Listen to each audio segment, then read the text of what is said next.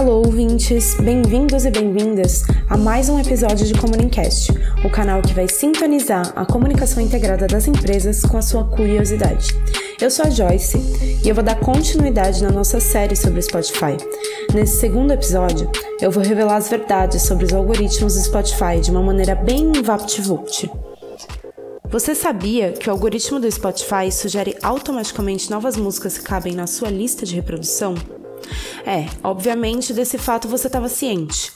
O Spotify é conhecido pela sua grande capacidade de gerenciamento de dados e personalização de conteúdo, assim como Facebook.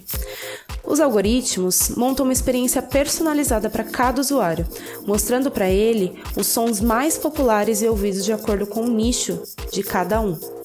Mas até que ponto a experiência personalizada pode fazer a gente parar de conhecer novos estilos? Parar de escutar novas músicas, novos assuntos, novos olhares.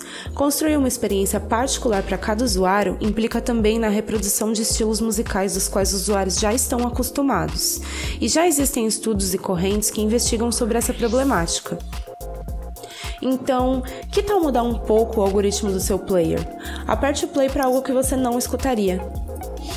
E é isso, pessoal. Para hoje é só mas as curiosidades não vão parar por aqui. Você pode escutar mais nos próximos pequenos spots aqui nesse mesmo canal, tá bom? Te vejo na próxima.